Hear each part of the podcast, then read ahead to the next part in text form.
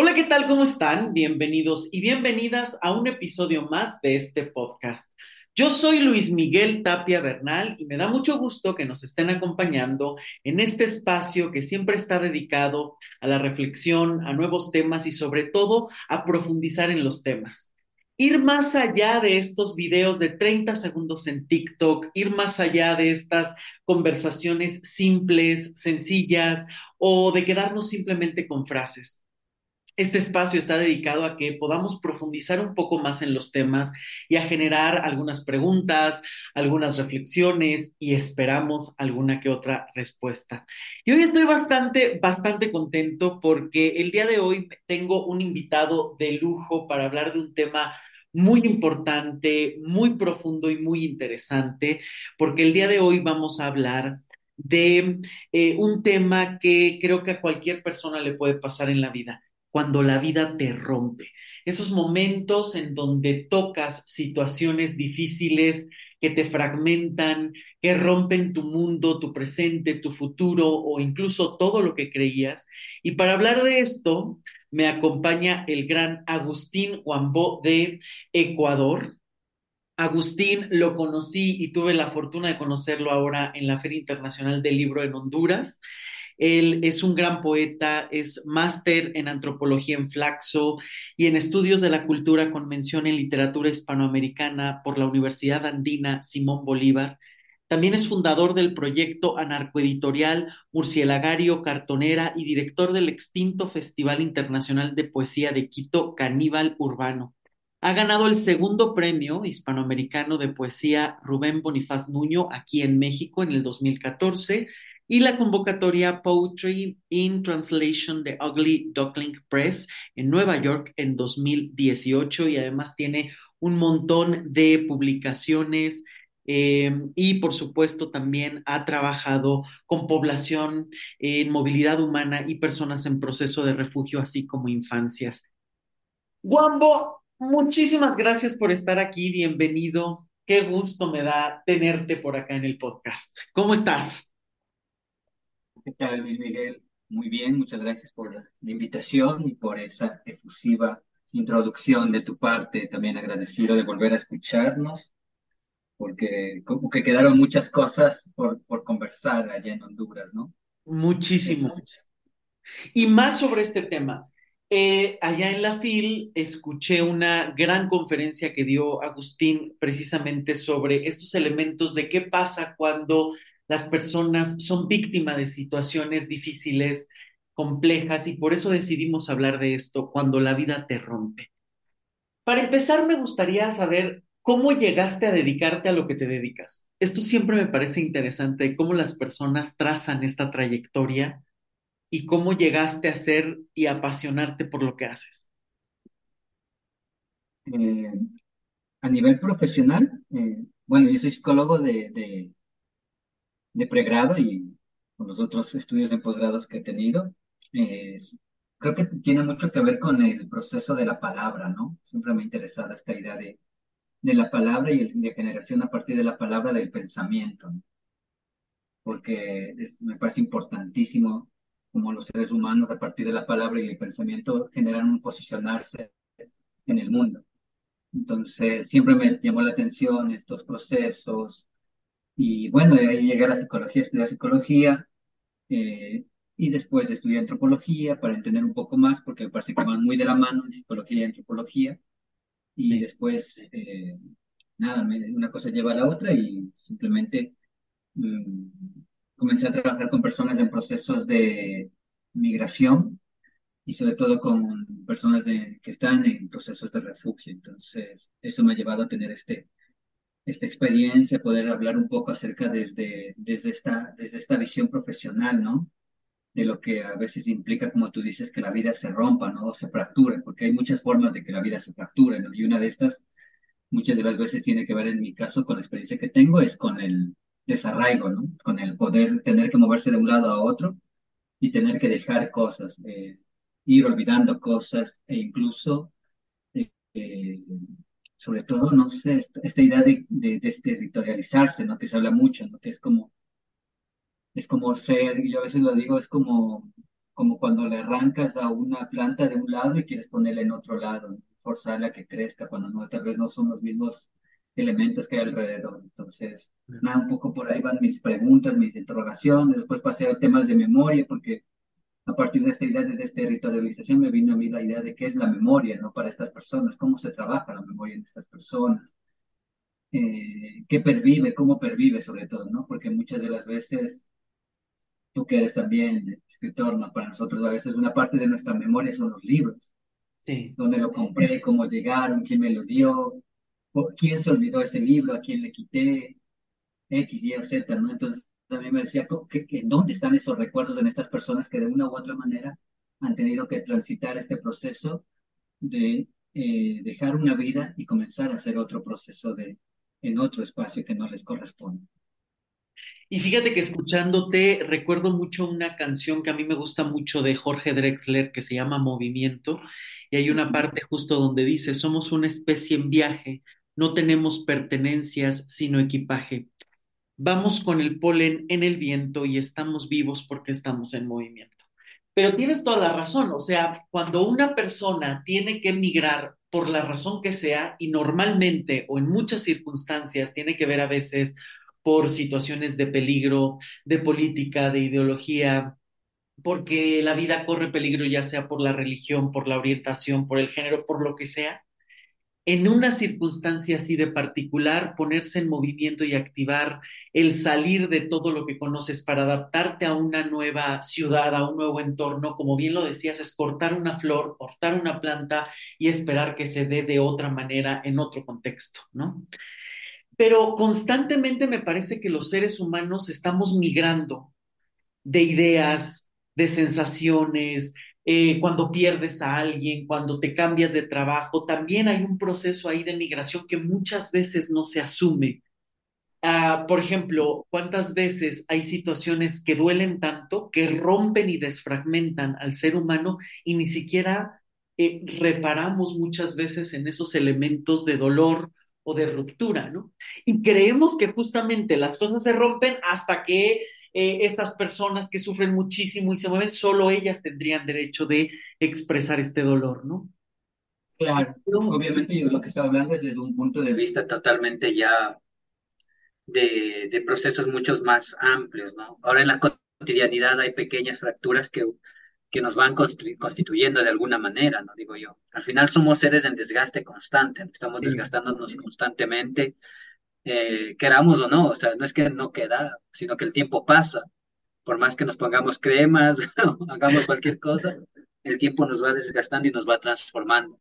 Y lo que un día parecía eternidad ahora es memoria, ¿no? Si, se ponen a recordar que es que cómo estaban en cierta época de sus vidas, cómo están ahora, se puede ver cómo el tiempo va haciendo su proceso y cómo hemos ido cambiando ciertas formas. Ahora lo que a mí me preocupa muchas de las veces actualmente de lo que he visto es como esta reflexión se vuelve tan, tan a veces eh, simple, ¿no? Es como cambié, sí, pero no hay esa idea de, de por qué cambiaste, qué cosas cambiaste, no hay esa idea de, reflexión, ¿no? Antes a veces eh, podías permitirte un rato reflexionar, ¿no? Ahora es como el sistema económico, la misma situación del, de todo lo que estamos viviendo, de estos tiempos vertiginosos, las redes sociales, todo lo que está atacándonos constantemente nos impide como frenar y reflexionar, ¿no? Hacia dónde estamos yendo, hacia qué estamos, qué estamos construyendo. Y muchas de las veces esta reflexión es muy tarde. O es como que ya llegamos a un punto donde ya es, mm, recién nos damos cuenta de que no debíamos haber hecho ciertas o tales cosas, pero ya es muy tarde, ¿no? Entonces, creo que eso, eso son interesantes, o sea, no sé cómo tú lo ves, pero, pero a mí me parece que muchas de las veces la mayor parte de la culpa es por, eh, porque nunca pudimos sentarnos a, a, reflexionar, ¿no? A veces. Es como que uno, yo a veces, eh, yo también hago terapia y, como, y recomiendo que vayan a terapia, hagan terapia. Por favor. Esto, esto, no, es un, esto no es un spot publicitario, pero en serio, a todas las personas que, que conozco y, y quiero de alguna manera, siempre recomiendo hacer terapia porque te permite unas cuestiones eh, muy, muy interesantes en tu propio proceso. Pero mi, mi, terapeuta decía, o sea, al menos la gente que va a terapia al menos está haciendo un paso más allá de solo vivir en, de solo vivir, que es reflexionar, reflexionar su vida, no con el fin de encontrarse en un proceso punitivo contra uno mismo, ¿no? De, decirse, ah, qué, qué, bruto fui, cómo pude haber hecho eso, sino en reencontrarse y a partir de todo eso, decir, bueno, ahora estoy aquí, me pasó esto, me pasó lo de acá, y cómo puedo vivir a partir de esto este nuevo proceso en la vida, ¿no? Porque si no nos quedamos siempre en un rol de víctima, por decirlo así. Claro.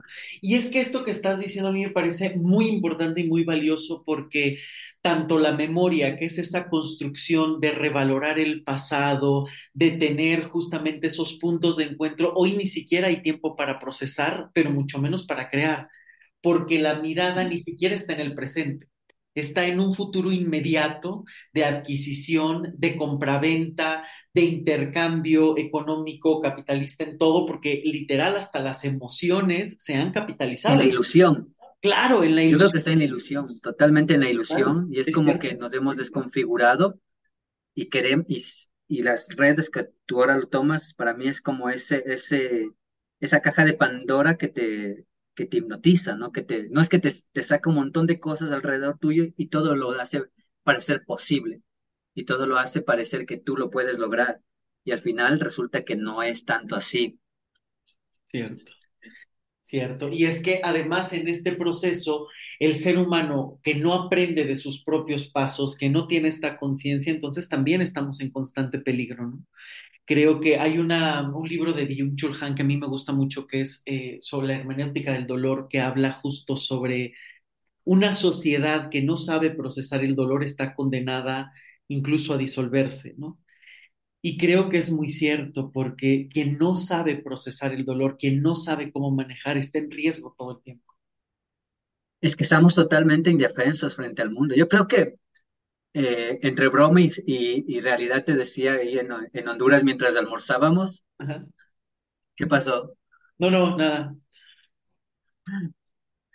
Eh, yo te decía que de alguna manera nosotros fuimos crear, o sea, crecimos en el aire sin un referente real que nos explique cómo debemos procesar ciertas emociones. Y como yo te decía, mi referente de emocional era el chavo. sí.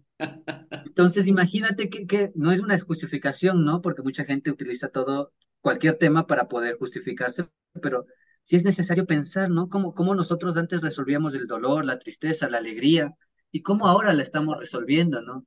¿Qué significa para nosotros la alegría? Que mucha de la gente piensa que la alegría está mediada por la consecución rápida y momentánea de momentos, ¿no? Que no es así. O sea, y eso es algo que a mí me, preocupa mucho porque afecta mucho a los procesos de memoria. Tú recuerdas antes, utilizando esta, eh, esta analogía, para sacarte una foto, ¿no? ¿Cuánto, ¿Cuánto valía la foto?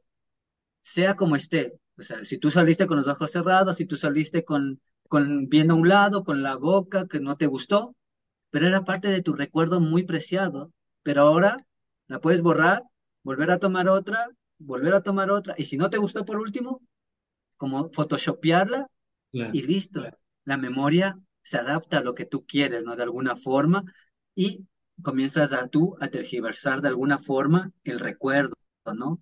Pero bueno, volviendo un poco a esta idea que tú dices, si no estamos listos para procesar el, el dolor, o sea, hemos perdido esa capacidad de procesar el dolor, o sea, el mismo hecho de que no nos, no nos conmueva la situación con la que estemos constantemente eh, caminando y viendo gente que está en otros procesos, que no digo que sean mejores o peores, sino que son otros procesos de vida que les ha tocado y que no nos afecte de alguna forma, es, es terrible, ¿no? Sí. Eh, ayer eh, se celebró un año más de la, del suicidio de David Foster Wallace, que fue un escritor norteamericano fundamental para la novela contemporánea, y él se suicidó. O sea, más allá de eso, ¿no? Del morbo, pero yo estaba leyendo con mi novia uno de estos, de uno de sus textos que se llama eh, Es agua, donde él habla acerca de estos aspectos, ¿no? De cómo la gente de poco a poco ha perdido la, el criterio de humanidad frente a la realidad. O sea, cómo, cómo la gente ya no le interesa nada más que ser el mismo. obviamente que ser el mismo implica esa parte de la realidad de uno, ¿no? Tú eres actor de tu realidad y por ende todo lo que pasa alrededor de ti es secundario, es solo, solo un efecto secundario de, tu, de ti como personaje principal. Pero él llama mucho a esto de que tienes que volver a darte cuenta que como personaje principal de una historia que estás viviendo, los, los personajes secundarios que están alrededor tuyo también tienen una historia una historia que de una u otra manera está entramándose en tu realidad y que va a generar ciertos procesos de catarsis contigo, ¿no? Y que deben tener una forma de respeto. Entonces, es bien, bien loco eso, no sé, a mí a veces me deja sorprendido lo que tú dices, ¿no? Como, como ya ahora no hay tiempo para el dolor, no hay tiempo para, para nada que sea negativo. No. Y, y la alegría es, es, es como muy, muy corta y no se disfruta, no se disfruta, o sea, no, no es para nada disfrutable. Y es que ya ni siquiera es alegría, ¿no? Ya es más bien como una euforia, una intensidad muy momentánea, muy enfrascada, eh, y además se busca casi esta eh, situación que sea casi perpetua, ¿no? No hay proceso para el dolor, no hay proceso para el enojo, no hay proceso para nada, incluso en esta parte tan encasillada con este veneno del pensamiento positivo, ¿no? Donde hoy todo el tiempo estamos en esta dinámica de no hay que llorar, concéntrate en lo bueno, solo lo bueno es lo único que te va a hacer mover, dótate de herramientas, eh, si lloras o piensas en lo negativo, construyes así tu realidad. Es que, ¿qué es lo bueno, no? Claro. Es que yo creo que ahí deberíamos preguntarnos qué es lo bueno, ¿Qué? porque lo bueno para mí no va a ser lo mismo para ti ni para el otro. Hay cosas que sí nos atraviesan y que son tangenciales, ciertos pensamientos éticos, ¿no? Y cuando digo ética, no digo la ética demagógica que ahora se piensa que es como no robar, ¿no? Sino una ética de, de formación más bien aristotélica, ¿no? Como esta idea de reflexionar tu lugar como parte de un proceso social más grande. O sea, porque, porque tú tienes un rol muy importante. Primero, porque puedes pensar y reflexionar la realidad. Segundo, porque puedes afectar la realidad con eso. Y tercero, porque obviamente la realidad afectada ya no va a volver a ser la misma. Entonces tienes que pensar muy bien, y ahí viene la ética, pienso yo, de qué quieres con la vida. Y, y si viene alguien y te lava el cerebro y te dice que es bueno para ti, que te levantes a las 4 de la mañana, porque a las 4 de la mañana te vuelves más productivo, porque es como, ¿será ese verdad? O sea, Claro. Critícalo, ¿no? Critícalo, critícalo. Ah, ah, yo tenía un profesor que, que nos daba antropología que decía no, hay que criticarlo todo, porque no es verdad todo lo que nos dicen, ni tampoco es mentira todo lo que no, no te gusta. Hay que criticarlo, porque si no estamos... ¿O cuántas veces no ocurre esto, no? Claro, levántate a las 5 de la mañana, ¿para qué? Si no tienes un objetivo, si no tienes un sentido, da igual a la hora que te levantes, la vida va a ser igual de vacía y de hueca. Claro, y aparte con un proceso socioeconómico de base que no puedes transformar por más que te levantes a las 3 de la mañana porque no está en ti. O sea, a, mí, a mí me preocupa mucho, mucho esa idea de, del coach, de, de, de échale ganas, ¿no? Es, es como que échale ganas. O sea, es, es, no importa que, que, que no haya políticas adecuadas de seguridad social, de, eh, de salud, de que no haya trabajo, de que todo el mundo esté yéndose, pero tú échale ganas porque seguramente te falta echarle ganas. No le estás echando todas las ganas. Es porque no te levantas a las 4 de la mañana, echarle ganas. es y como que... ahí se mutila, me parece, la posibilidad de cuestionar las cosas, porque entonces todo recae encima del individuo y no se ve el contexto ni la situación que le rodea pero tampoco analizamos justamente las redes en las que estamos implicados o implicadas, ¿no? Claro. conexiones precisamente de las que tú hablabas, que desde ahí se está desmembrando a la sociedad. Si todo es tu responsabilidad, si no sabes gestionar el dolor, si las cosas no resultan porque no te esfuerzas ni te levantas a las 5 de la mañana todos los días, entonces si la vida es una cagada, es tu responsabilidad y tú eres el único artífice de esos errores. ¿no? Y desde ahí ya estás desconectado, desprotegido, invalidado en muchas cosas, pero sobre todo cada vez más vulnerable y solo. Claro, pero es que, es que eso es una estrategia incluso del, del capitalismo como proceso económico, ¿no? Cierto, individualización. O sea, sí, es como, hazte responsable de todo. O sea, si es que tú dices, hay un libre mercado, voy a decir tal vez una burrada, pero tal vez sirve como un ejemplo, pero si hay un libre mercado económico, también hay un libre mercado de, de emociones, ¿no? O sea, es como, totalmente. gestiónalas, busca dónde, con quién trabajarlas, porque no está, no es que no, no es que no, no es que no estés, eh, no seas, mm, como es esto, no te falte algo, sino que simplemente te falta echarle ganas y es como, Claro, no es tan fácil. no. Yo he visto Ojalá se muchos, resolvieran así las cosas, ¿no? claro, sí, o, o, o bueno, por el tema religioso, no, no, es que no le has rezado mucho y es como, no, no, muchas veces no tiene mucho que ver contigo, tiene que ver con un proceso de, de, de, de, base, de estructura socioeconómica que va mucho más allá y que lo importante sería que te pongas a entender por qué estás en el lugar que estás y por qué muchas de las veces comprarles estos, estas ideas a estas personas te va a seguir manteniendo en ese lugar en vez de, de alguna manera, reflexionar ese lugar, criticarlo y tal vez en esa crítica encontrar gente que piense igual que tú y de alguna manera generar otro momento de pensamiento.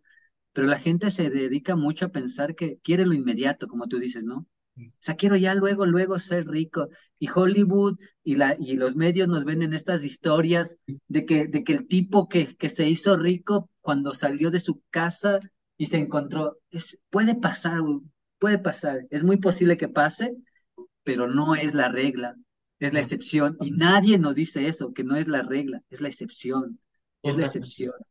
Incluso, no sé si supiste, me imagino que tal vez sí, pero este chico que, eh, que, que era el de lo que fue adoptado por, ah, por esta familia cuando era Claro, de la adolescente, película que hizo Sandra Bullock por la que ganó el Oscar, claro, claro. Exacto, y que ahora les está demandando porque dice que les arruinaron la vida, y es como, Sí, ahí claro. está, el sueño americano no es eso que nos venden, el sueño americano va mucho más allá, Para poner en contexto a las personas, es la película de un jugador de fútbol americano que es adoptado por una familia blanca que aparentemente le da educación, vestido, casa y demás, pero este jugador está diciendo que en realidad se han aprovechado de él al eh, tener, digamos, todos los derechos al no pagarle, por ejemplo, regalías y demás, y todo lo que él ha generado ha pasado más bien por las manos de esta familia, ¿no? Es más o menos sí, lo que él ha Y, claro, y utilizando esta, esta, esta hermosa película que es muy buena como un análisis sociológico, mira lo simbólico, ¿no? De quién, le, quién te da las cosas, una familia blanca, Cristiana, patriarcal, claro. ¿no? Patriarcal, normal, papá, mamá, hija, hijo, súper top. O sea, es como, ¿quién te puede dar eso a un, a una persona eh, X, Y o Z que está dentro de un grupo subalterno? Básicamente Claro. es, es el sueño americano concretizado en estos símbolos, ¿no? Es como Estados Unidos dándote todo a todo el mundo hasta que te das cuenta de que Estados Unidos no te estaba dando las cosas de gratis, te estaba, te estaba sacando cosas también por cada cosa que te supuestamente te daba, que realmente son derechos inherentes, o sea, a cada persona. Lo que sí por eso, te, por eso, y tú debes saber también esto, ¿no? Que muchas de las veces dicen entre terapeutas, como que eh, el camino al infierno está lleno de buena, ¿cómo es? Intenciones, sí, por Sí, de supuesto. buenas intenciones. Es, siempre está lleno de buenas de intenciones. buenas intenciones, siempre, claro. Entonces, claro, uno se da cuenta de cómo esto afecta, o sea, y cómo realmente, mira, ahí vuelvo, volviendo al tema, tal vez el hilo conductor de esto, cómo la memoria puede ser permeada de diferentes formas y ofrecida de diferentes formas a diferentes públicos objetivos, ¿no? Porque eh, cuando digo objetivos, eh, hablo desde el tema de, que te quieren captar a ti, o sea, quieren que la historia te llegue a ti por cierta razón, porque ya estudiaron, saben cómo eres, ¿no? No objetivo como de que si eres una persona crítica, sino que es, Ajá, básicamente quieren venderte un producto, quieren venderte una historia, quieren venderte una realidad que no es la norma, sino es la excepción, y que muchas de las veces esa, esa, esa excepción quiere volverse parte de la cotidianidad y te hacen creer que eso es posible, que va a ser posible de aquí a mañana, de aquí a mañana, de que vas a, si compras esto, vas a hacerlo, si compras esto de acá, vas a hacerlo, si no compras esto, entonces es muy complicado, estamos en un tiempo muy, muy, muy, muy líquido, diría Bauman, ¿no? También. ¿no? Todo se va, todo se está yendo de nuestras manos constantemente. De aquí a mañana, cuando ya eh, salga este episodio, la gente que nos escuche mañana seguirá escuchando otra cosa, seguirá escuchando otra cosa, y tal vez ya ni se acuerde que nos escucharon en algún momento. Es como, a veces yo me siento como en esas, eso que dicen que mandamos la señal al universo y esperamos que alguien nos escuche y tal vez cuando nos escuche ya ni existiremos. sí, Entonces, es complicado. Como ir mandando pequeñas botellas en el mar y quién sabe cuándo lleguen o si lleguen, ¿no? Y, y- y Sí, cuando lleguen sigamos vivos, justamente. Y es que es cierto, porque, a ver, este tema de la memoria a mí me parece muy, muy importante porque sabemos perfectamente que la memoria tiene muchas funciones en la vida cotidiana, social, personal y, y grupal, ¿no? El hecho de precisamente saber de dónde venimos, el hecho de saber los errores que se han cometido, también lo que nos precede, incluso también toda la cuestión de ritualizar la vida, ¿no? De tener una pertenencia para eso y mucho más sirve la memoria. Pero cuando se está perdiendo y la memoria se vuelve a corto plazo, esto no solamente es una mutilación, sino que está dejando al ser humano completamente vulnerable a su suerte. No solo no vas a aprender de lo que de lo que has vivido, de lo que otros vivieron, sino que además ni siquiera vas a saber a dónde perteneces. Y desde ahí el ser humano ya está completamente frágil y vulnerable ante su realidad. Entonces, cuando empiezas a relacionarte y en esas relaciones el otro se ve más como un enemigo, alguien a conquistar en lugar de generar, de generar comunidad, me parece que ahí es donde empieza, empieza no solo el riesgo, sino la destrucción de la sociedad misma. Claro, es que ahí también tienes que entender que estamos en una sociedad del espectáculo actualmente, ¿no? Y entonces la gente es como que le encanta ver cómo se depreda la gente entre sí, ¿no? Sí, De hecho, hay mucha depredación visual en las, en las redes sociales. Lo que tú haces es depredación visual de un, de esta sociedad del espectáculo, porque ves al otro, ves al otro, ves al otro, te gusta uno, te gusta otro, y es como vas depredando mucho, ¿no? Y cierto. realmente esa depredación parece ser que no, no es insaciable. O sea, uno de los grandes problemas de la, de la, actualmente para la generación de, de, de vínculos, creo yo, es que el vínculo se ha vuelto tan frágil porque ya se te lo hacen ver como muy innecesario en el sentido de que paso uno, paso otro, ese está mejor, me gusta más, y el otro tal vez mm, ya quedó en segundo plano, en tercero, en cuarto, en quinto, y ya lo olvidaste. Es como que se ha vuelto así, ¿no? Claro. Entonces sí es importante como retornar, tal vez yo pienso, no, no digo a esta, estas ideas de, no sé, nostálgicas, pero sí a la reflexión y a la parte ética, ¿no? O sea, de, de pensarnos por qué estamos haciendo todo esto, ¿Por qué, por qué hacemos lo que hacemos, por qué pensamos lo que pensamos, por qué queremos lo que queremos, o sea, es como, y eso es parte de nuestras memorias, ¿no? O sea, al final nosotros estamos construidos de memorias de nuestros padres, de nuestros ancestros, y no nos estamos dando cuenta que esas memorias, no, no voy a caer en el New Age de sana tu memoria, y regresa, porque a veces también, si has escuchado esa, ¿no? Del New Age de, sí, pero está bien, o sea, y a mí me parece muy simbólico también, pero a veces como que sale del- del- de la idea de cómo, de cómo nosotros sí formamos parte de una cadena evolutiva, de una memoria que está en nosotros, pero que, mm, que simplemente no queremos escucharla, por sea por vergüenza o por miedo o por las dos, pero que de alguna manera eh, nos tiene algo que decir y no la escuchamos, ¿no? Y, cu- y cuando a mí me da mucha, mucha gracia porque he escuchado a gente que dice, sí, me voy a, voy a, voy a hablar con mis ancestros, que no sé, tu ancestro te está hablando a través de ti, no tienes que ir a hacer un ritual muchas de las veces, está hablando a través de, de tú, tú eres más claro en esto, ¿no? Pero de la codependencia, ¿no? Claro, de los eres errores que estás cometiendo, de lo que estás repitiendo y, y además te estás aferrando a eso, ¿no? Claro. Y que muchas veces pareciera que es, ay, sí, reconozco simplemente lo que vivió el ancestro en lugar de también asumir una responsabilidad personal y ver esas conexiones exacto. que hay entre el pasado y el presente, ¿no? Sí, pues es que, es que mi papá fue, me Claro, golpeaba, me golpeaba a todo el mundo. Ya, muy bien, esa es tu memoria de niño, ¿ya? sí, ¿Qué hiciste con esa memoria? exacto. No, es que yo no golpeo, pero eres agresivo de otra forma, ¿no? Manipulas, ¿no? Controlas. Manipulas, controlas, Sí, haces daño, sigues haciendo daño. Eso es tu memoria claro. emocional y afectiva que no ha sido trabajada.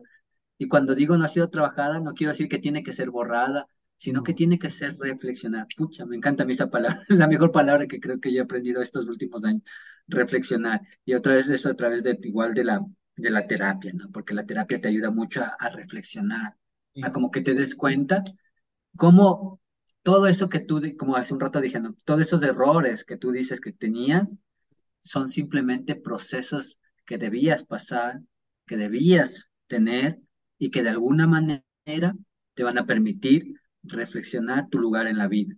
Obviamente, mucha gente te puede venir y decir, ah, pero ¿qué pasa cuando hace algo que ya no está simplemente en lo cotidiano, ¿no? No manipular, sino que rompe esa línea de la, de la dignidad de la persona y va más allá. O sea, ahí viene un gran problema, porque sí, o sea, obviamente ya no estamos hablando de que simplemente eres un objeto y que no, no estás trabajando tus emociones, sino que en serio hay un, hay mayor daño, ¿no? y Y ahí hasta viene este proceso. consciente, ¿no? Las ganas de dañar al otro. Sí, es cierto. Sí, y, mu- y muchas de las veces actualmente, eh, sobre todo con el tema de violencia sexual y, violen- y, de víctima, y de víctimas, hay esto, ¿no? De esta idea de pensar de que la, de que de que la víctima, de alguna u otra forma, tiene la responsabilidad, ¿no? Así como, En pleno como que, siglo XXI se sigue pensando, ¿no? Claro. Claro, es como que eh, ahora en Ecuador hay una, hay un nuevo caso de una persona, de una mujer que fue, as- fue asesinada por un tipo y que se está hablando mucho de si es femicidio o no es femicidio y cuál era su rol dentro del proceso. Yo digo, ¿cuál va a ser su rol? No, no es que yo me, le, me levanto un día y bueno, voy a ser víctima. Claro, claro. O sea, es como que Puede que pase, no sé, no creo, no creo, pero según los estudios que yo he leído últimamente, hay una relación muy intrínseca entre víctima y victimario en el sentido de cómo se genera esa relación que lleva después al paso más allá, ¿no? Que es el paso de la muerte, por ejemplo. O sea, cuando ya concretas toda tu idea en eso. Entonces, a mí me parecía que, eh, regresando a este tema de la chica, ¿Cómo le puedes estar diciendo a, a la persona que ya murió, que es realmente la, la única testigo que te podría decir qué pasó realmente, que ya no está, que nunca va a estar y de la cual no vamos a tener su voz? No sé, diciéndole cosas como que, ¿para qué se fue con él? Es Claro. como, Pero si te fijas, justamente es ahí donde no hay procesos de reflexión, sino únicamente de repetición, imitación o como los medios están tratando justamente de influir, pero no hay una reflexión de no, cómo podemos culpabilizar no solo a la testigo, sino a la víctima, en lugar de comprender muchísimo más allá, de tratar de reflexionar, de cuestionar la realidad para empezar a tener otros referentes.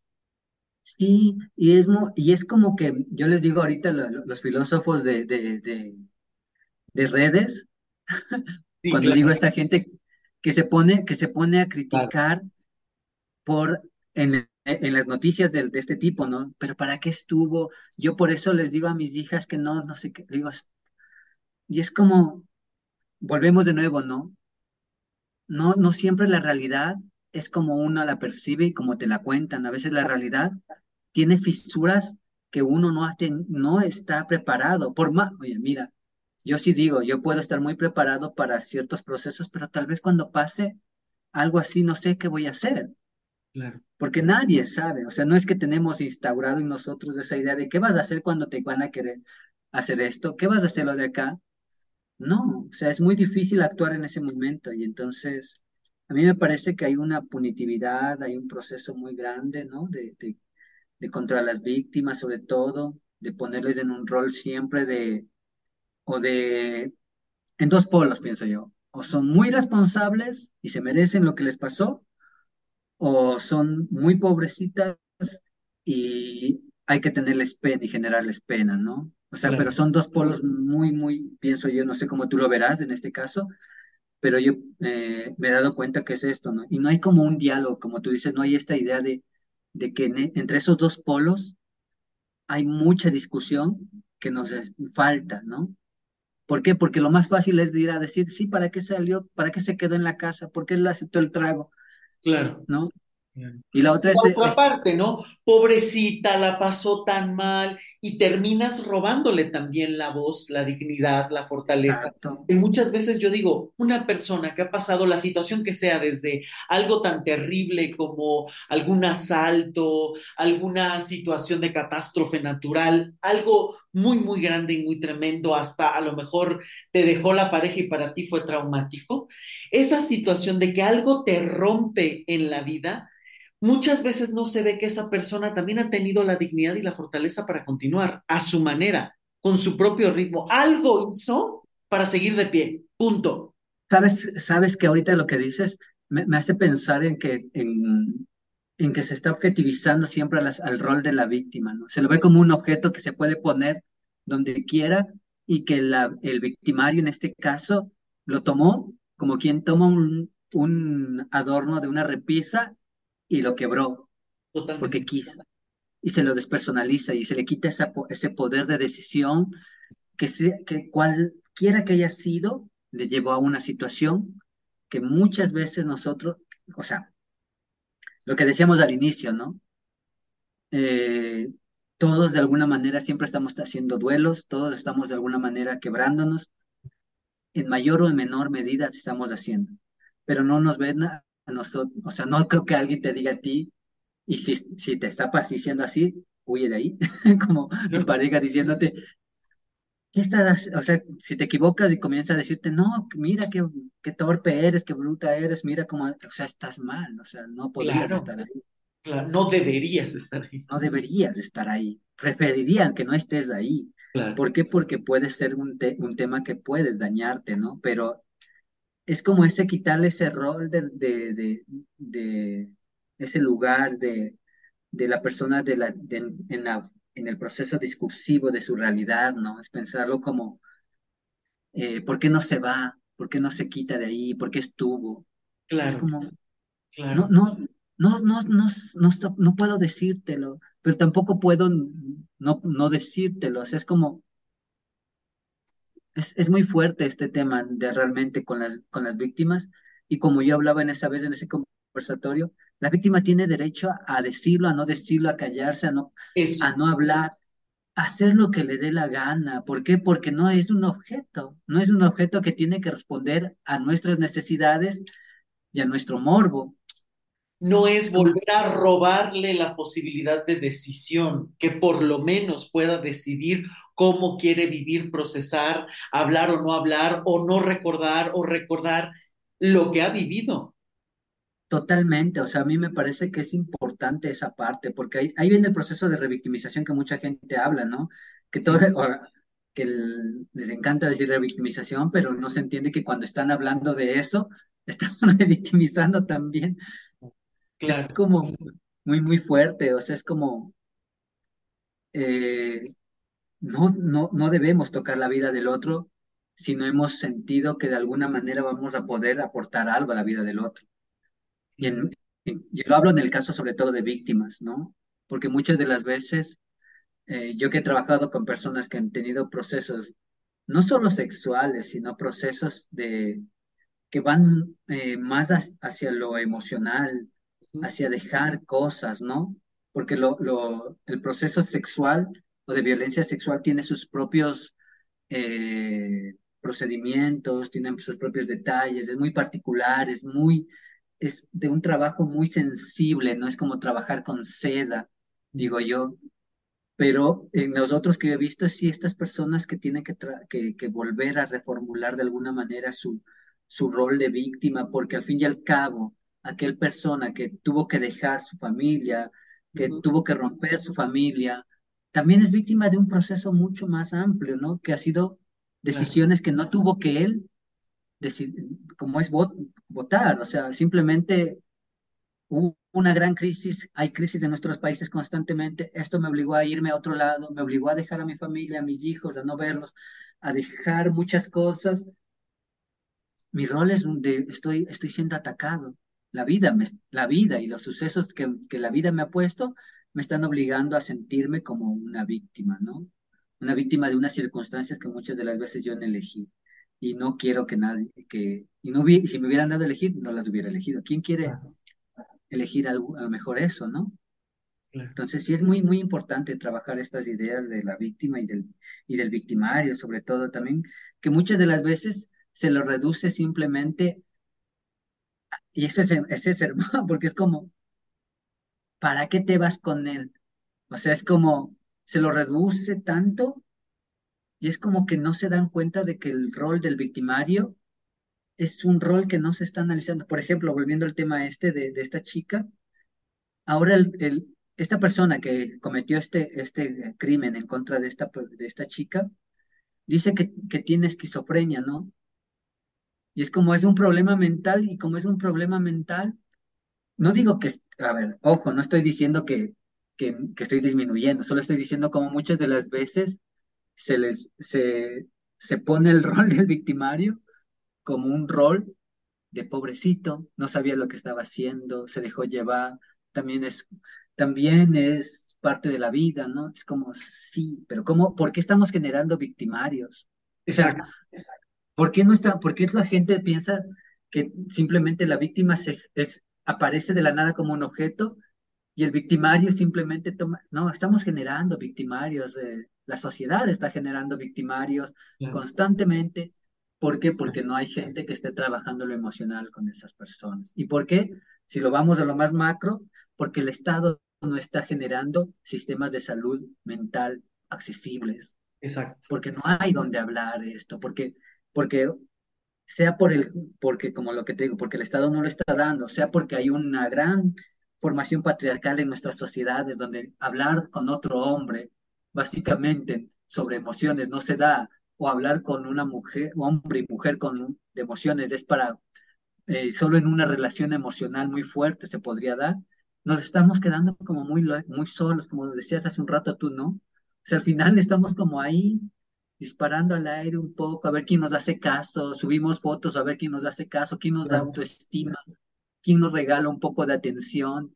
¿Por qué? Porque no estamos generando nuestra realidad en el aquí y en el ahora, que ahí sí vale esa palabra, el aquí y el ahora, no estamos generando. ¿Por qué? Porque llegamos de la casa y no saludamos a nadie. Llegamos, salimos de la casa, no le saludamos ni al perro. Es como, no sabemos ni cómo se va por la vida con los audífonos, escuchando cualquier otra cosa, sin ver, sin observar o metidos en las pantallas del celular, ¿no? Fíjate que esto que dices me parece muy interesante, ¿no? Que cómo se cuestiona muchas veces el rol de la víctima, pero no se cuestiona qué genera a un perpetrador, qué genera un victimario, una, persona que eh, puede atentar contra otra.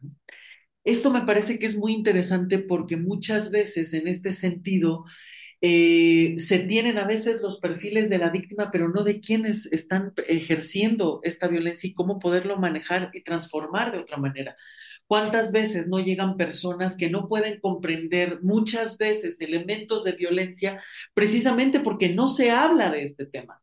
precisamente porque ni siquiera hay una verbalización de las cosas, ni un concepto para decir esto que se está pasando puede ser peligroso incluso, sino que simplemente se está viviendo o se está hablando de lo que no se debería hacer y si pasa es tu culpa.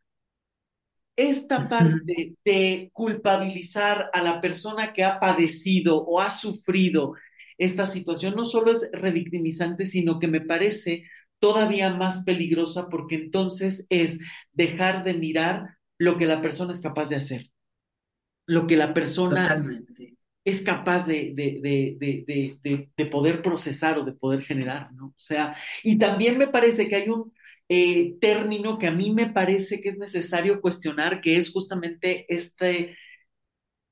Ah, conceptito de resiliencia, ¿no? Como si hoy fuera una obligación de te pasa algo y a fuerza tienes que volver a estar igual o mejor.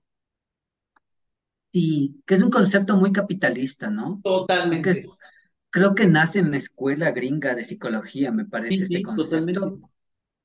Y, que es, y, y creo que es, es de lo que habíamos visto, creo que era robado de, de la, De la física, de justamente. la sí. física, ¿no? De la, La es la capacidad de los materiales para poder ser claro, flexibles. claro. Ya, pero es que el alma del ser humano es flexible hasta cierto punto.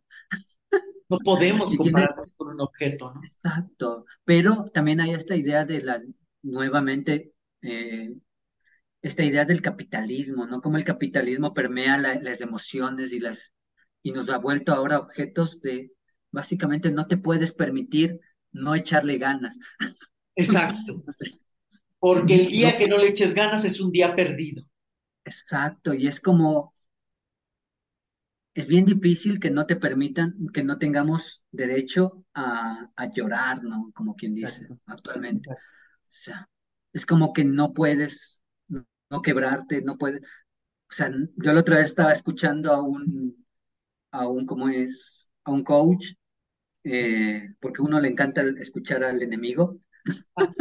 No cómo lo vas a comprender y a Claro, buscar, ¿no? Claro, obvio. sí, porque de- eh, escuchaba y decía, y él decía, "Eh, es que un amigo mío me dijo que, que, que, que lo despidieron y que se va a echar un mes a, a no hacer nada. Así. Yo le decía, no, ¿cómo no vas a hacer nada en un mes?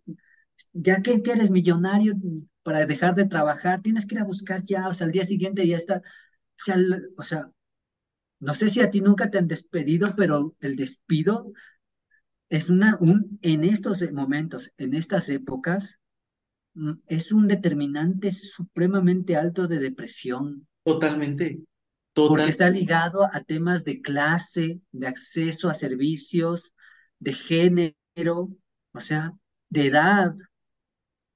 Hay toda una transversalización con el empleo, que claro, quedarte sin empleo te rompe, por más, no sé, fuerte que seas. Y, y yo creo que sí es necesario que de alguna manera se reivindique el derecho al ocio Y ahí se trivializan las cosas, ¿no? Porque entonces es, te despidieron, de, no solamente estás con la tristeza, la incertidumbre, el enojo, lo que haya ocurrido por el despido o el terminar un trabajo, un proyecto, sino además te tienes que enfrentar a la crítica y la exigencia de qué vas a hacer. ¿Qué otra cosa tienes que tener ya en el plan? Porque si no estás desperdiciando el tiempo. O sea, es echarle mierda a la mierda. Es hacer una torre de dolor y de enojo cada vez más invalidante. Claro, y nuevamente, vol- volviendo al tema, ¿a quién le hablamos de esto? Claro, O sea, no hay un sistema de, de salud pública que te permita poder hablarlo. ¿Por qué? Porque te dan un turno cada tres meses para una ¿Quién te hora, va? si es que te dan. Claro, Y de ahí tenemos otros, o sea, en lo privado es muy caro, o sea, es sí, caro, es, es como muy, muy, es, es, es, es necesario, sí, pero sí es como muchas de las veces in- inaccesible para todas las personas, ¿no? Y es como lo que hablábamos algún rato de los libros, ¿no? Entre comprar un libro y comer, pues ¿cómo? Y claro, entre ir a terapia y comer, pues Comer, ¿cómo? claro, por Porque ya, o sea, tal, y ahí viene otra generación, porque todo está conectado, ¿no? Y como por ansiedad, y como por tristeza, y como, y como, y como, y trato de, a partir de eso, y, y después de un rato me doy cuenta y ya no estoy sano. Cómo todo se va conectando, ¿no? Y es, pero es porque hay ciertas ausencias que son mucho más macro que te falta ganas. No es que te falte ganas, es que no, es que cuando te deja de tener, te falta esas ganas, debería haber un sistema que te permita sentirte protegido y sentir que de alguna manera no, el mundo no te va a mandar a la mierda porque no tienes ganas. Pero ahora, si no eres productivo, te jodiste. O sea, no me está sirviendo. Hay como 50 como tú que aquí van a venir a darlo todo, así Ya como, está por menos. ya está, por, ya exacto, y se van a dejar hacer más Claro, cosas que tú. claro. Y la gente no Tú se te da ibas cuenta de que, 9 a 6 y te pagábamos tal cantidad, pues otro lo va a hacer de 8 a 11 por mucho menos dinero con tal de empezar. claro, o tal vez por la experiencia lo haces hasta gratis. Claro, ah, sí, claro. ¿Cuántas personas no están en esa dinámica? Con tal de ganar experiencia, me dejo explotar, ¿no? Y justo algo que quiero remarcar profundamente es la vida no se soluciona con échale ganas y mucho menos procesar eventos duros, importantes y significativos. Si algo te rompe, si algo te duele, si algo te incomoda, tienes todo el derecho de sentirlo y tienes todo el derecho de que las emociones no necesitan una razón para ser sentida. Las emociones Claro, están justo para darnos las alarmas de lo que estamos viviendo. Que no sepamos claro. escucharlas ni gestionarlas es otra cosa. Totalmente. Y lo que también yo pienso que, hay que remarcar es que también es muy válido la forma en que tú encuentras de sanar tu dolor, siempre y cuando no atente en contra de tu dignidad o la dignidad de los tuyos. Exacto. O sea, no, no puedes andar regando mierda por el mundo. Tienes que, es- eso sí, o sea, tú puedes, puedes irte a hacerte Rastafari, puedes ir a hacerlo lo que quieras, pero siempre y cuando no atentes en contra de tu dignidad ni de la del otro.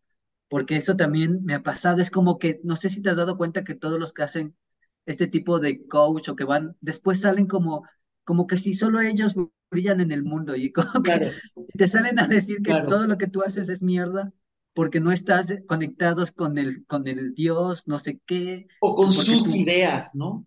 exacto, y es como, brother, estás siendo mucho más fascista que antes de cuando eras Claro. borracho y eras alcohólico, eras menos fascista que cuando ahora estás iluminado. Y algo que me parece todavía más preocupante, que estas ideas del coaching y del pensamiento positivo tratan de vender fórmulas mágicas que no pueden ser aplicadas para todas las personas ni para todos los contextos. Cada persona es un universo, cada contexto es único y la manera en la que cada quien procesa las emociones, las vivencias, los contextos, tiene que ser un ritmo personal.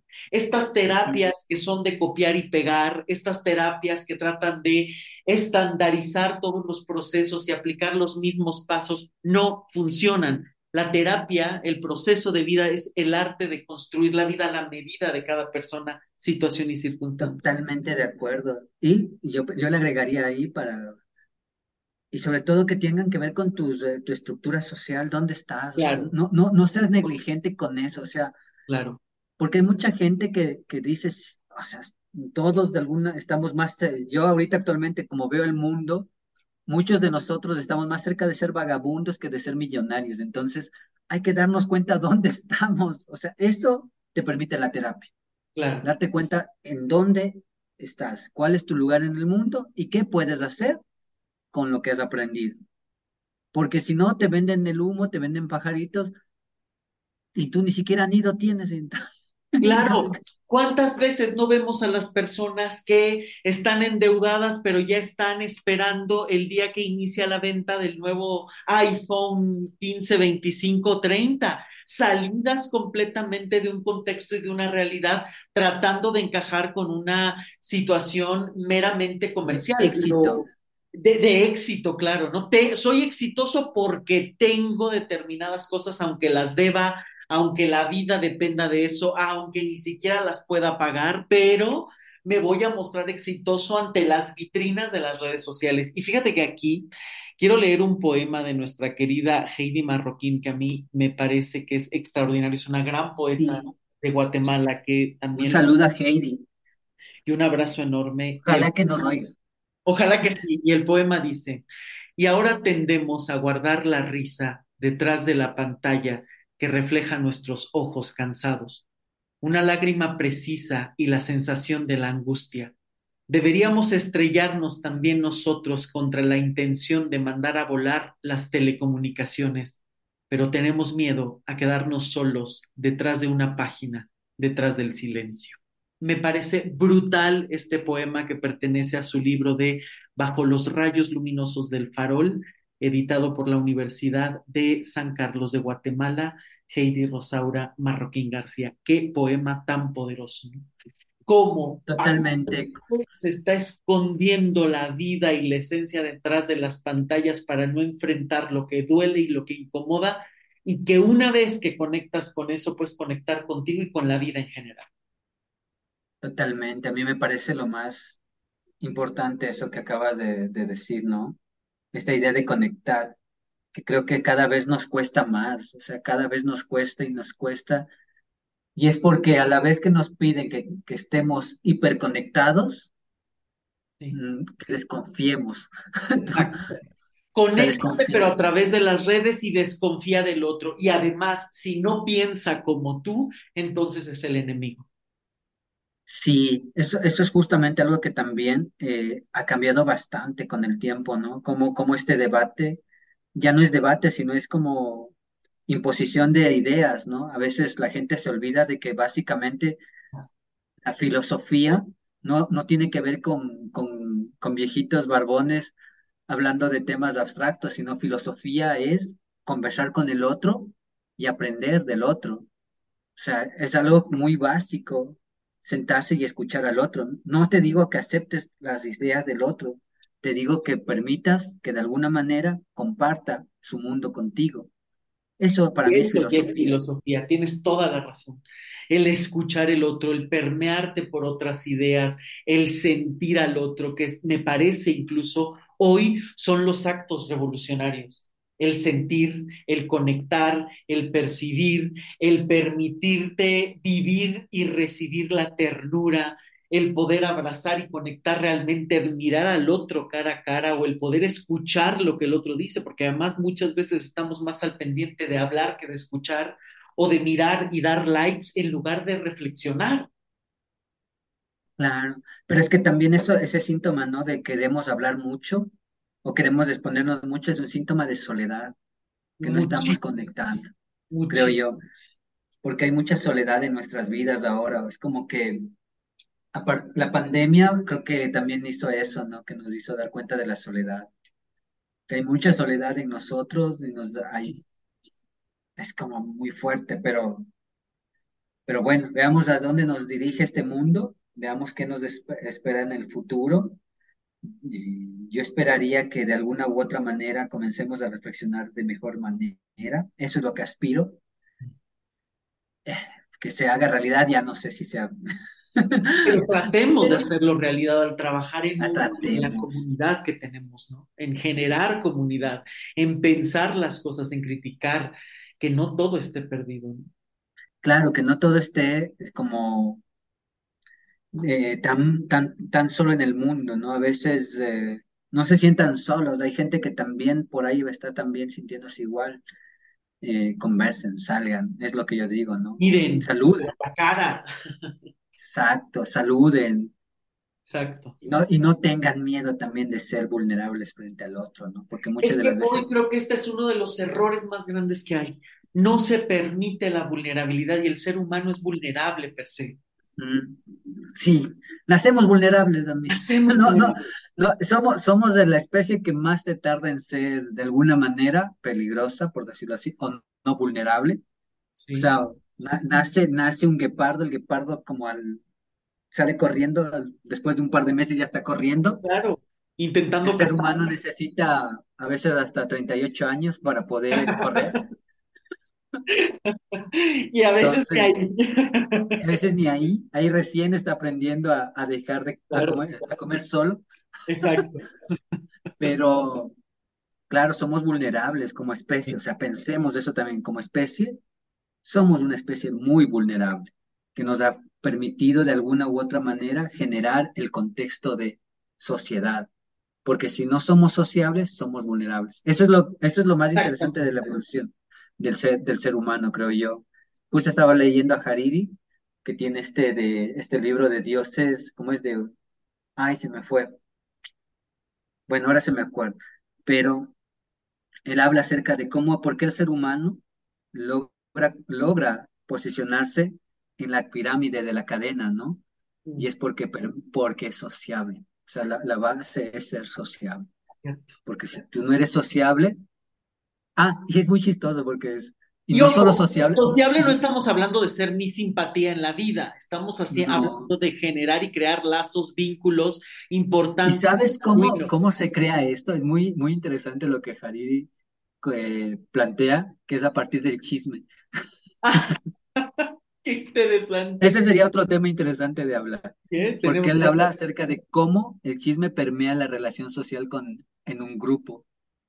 Porque te permite saber quién piensa igual que yo, qué piensa el otro sobre aspectos que están surgiendo en ese chisme. Por ejemplo, un chisme, no sé, fulanita está con fulanito, qué piensa el otro, cómo piensa, si está cercano a mí, no es cercano a mí, qué le sorprende, qué le afecta, qué no le gusta, y cómo eso va generando o tejiendo de alguna manera una cercanía y un sistema de apoyo mutuo que yo después voy a usar. ¿Por qué? Porque tenemos ciertas cosas que nos van a permitir generando más chisme. Oye, qué interesante, que jamás hubiera pensado esta, eh, esta conexión con el chisme, ¿no? Pero claro, desde ahí cuántas veces no empieza a haber una conexión entre lo igual, entre la sensación de cercanía. Claro, también de ahí pueden partir un montón de juicios, pero como un primer inicio, un primer acercamiento, suena bastante bien. Pero esto que acabas de decir a mí me parece no solo importante, sino hermoso. El ser humano es más vulnerable si está solo. Y nos empezamos a fortalecer o a conectar, o esa vulnerabilidad se matiza en sociedad justamente. Sí, totalmente. Nos apoyamos, estamos para apoyarnos siempre. Dejemos de creer que el ser humano es completamente un ser solitario, sino que el ser humano florece con, a través de las conexiones que generamos a lo largo de la vida. Y por eso es importante las conexiones que vas teniendo a, lo largo de tu vida, ¿no? Porque conexión. Y eso también es otro tema igual, ¿no? Que se, se ha vuelto, ¿no? Como las conexiones, ¿no? Con quién conecto, con quién no conecto. Ahora se está hablando mucho de que si ya se fue, se fue. O sea, hay gente, antes, antes era muy, era diferente la, los procesos de amistad. Yo me recuerdo, no sé, tú también me imagino que usaste teléfono de casa y era muy, la conexión era de otra manera. Ahora en los medios, los medios digitales, en vez de acercarnos, nos hacen mentirosos. Es como que, ¿dónde estás? Y le mandas un WhatsApp, Y el otro te responde, aquí saliendo. Y lo está bañándose. Pero antes era como que le timbrabas, oye, mira que voy a salir ahora de casa, nos vemos a tal hora, a tal momento. Y no podías volver a decirle más, entonces confiabas en él. O incluso hasta esta parte, ¿no? Le ibas a hablar a la otra persona y a lo mejor te contestaba el papá, la mamá, el hermano y entonces tenías que dar la cara, tratar de generar ahí un vínculo, tratar de hablar para llegar con la otra persona. Hoy no, hoy esta situación es cortar y a veces o cuántas relaciones no terminan o cuántas dinámicas no se dan ni siquiera dando la cara a través de un mensaje o simplemente bloqueando a la persona ya ni siquiera un proceso de despedida digno, ¿no? Sí, el, ¿cómo se llaman esto que dicen ahora la, la, chaviza, como dicen mis sobrinos? gostearte, gostearte, creo que es. Claro. El ghosting, creo que también le digo.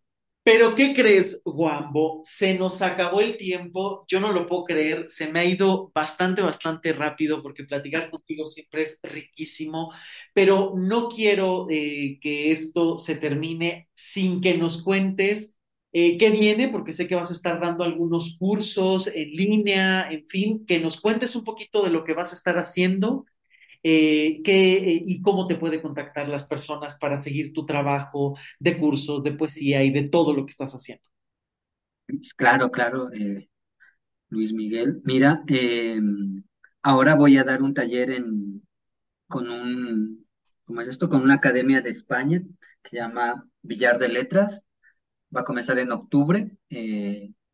Entonces ahí vamos a estar un poquito hablando acerca de los procesos. De... Aquí esto es totalmente literario, o sea, literatura y creación de poesía. Entonces ahí básicamente va a ser un análisis de las vanguardias de los últimos 50 años en Latinoamérica, comenzando en, en México con el infrarrealismo, después nos vamos a Perú, a Bolivia, y hablamos un poco ya de lo, cómo todo esto ha, ha influenciado el surgimiento de una poesía actual, ¿no? En el, en el contexto latinoamericano. Eso por un lado, entonces, eso se llama, le puse un nombre ganador, productivo. Muy bien. Nada vulnerable. que se llama canibalismo, aislamiento y caos, porque también tiene mucho, mucho que ver con la, con la memoria, porque yo pienso que la literatura es un proceso de canibalismo no es un proceso de parricidio como nos decían antes, ¿no? Que hay que matar a los grandes, a los padres simbólicos, sino hay mejor hay que, una vez muertos hay que comérnoslo, alimentarnos de esos padres eh, que están ahí.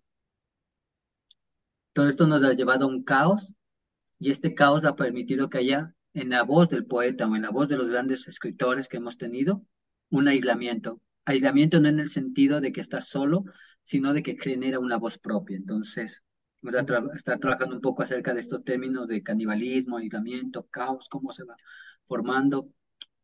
Eso por un lado, y también ya voy a sacar mi nuevo libro. Qué genial, es lo que vi. Sí, entonces también si es que me siguen en redes, solo tengo Instagram, así que... En Instagram lo pueden encontrar como Agustín Guambo. Yo de todas maneras les voy a dejar el link de su Instagram en donde nos estén escuchando en Spotify, en Apple Podcast, en Amazon Music o en mi página web luismigueltapiavernal.com. En todos lados, en la cajita de información, van a encontrar el Instagram de Agustín Guambo para que puedan seguirlo y conocer mucho más de su trabajo. Claro, gracias. Y ahí, bueno, eh, estaremos sacando este nuevo libro de poesía. Igual eh, trabajo mucho la memoria en este libro. Eh, es un libro muy, muy, es muy, un libro muy, muy potente. Lo voy a estar llevando a México ahora en noviembre. Que vienes a México en noviembre, ¿no? Sí, voy en noviembre. Así que estoy abierto a cualquier invitación, Por sea favor. para conversar, sea para sentirnos vulnerables, Sí. o sea para ir a incendiar a... algo, alguna lecturita o algo, aprovechando que vienes a México. Sí, sí. Ojalá se pueda dar, conocer Seguro. gente, siempre es importante, como hemos dicho, ¿no? Generar estos vínculos. Sí.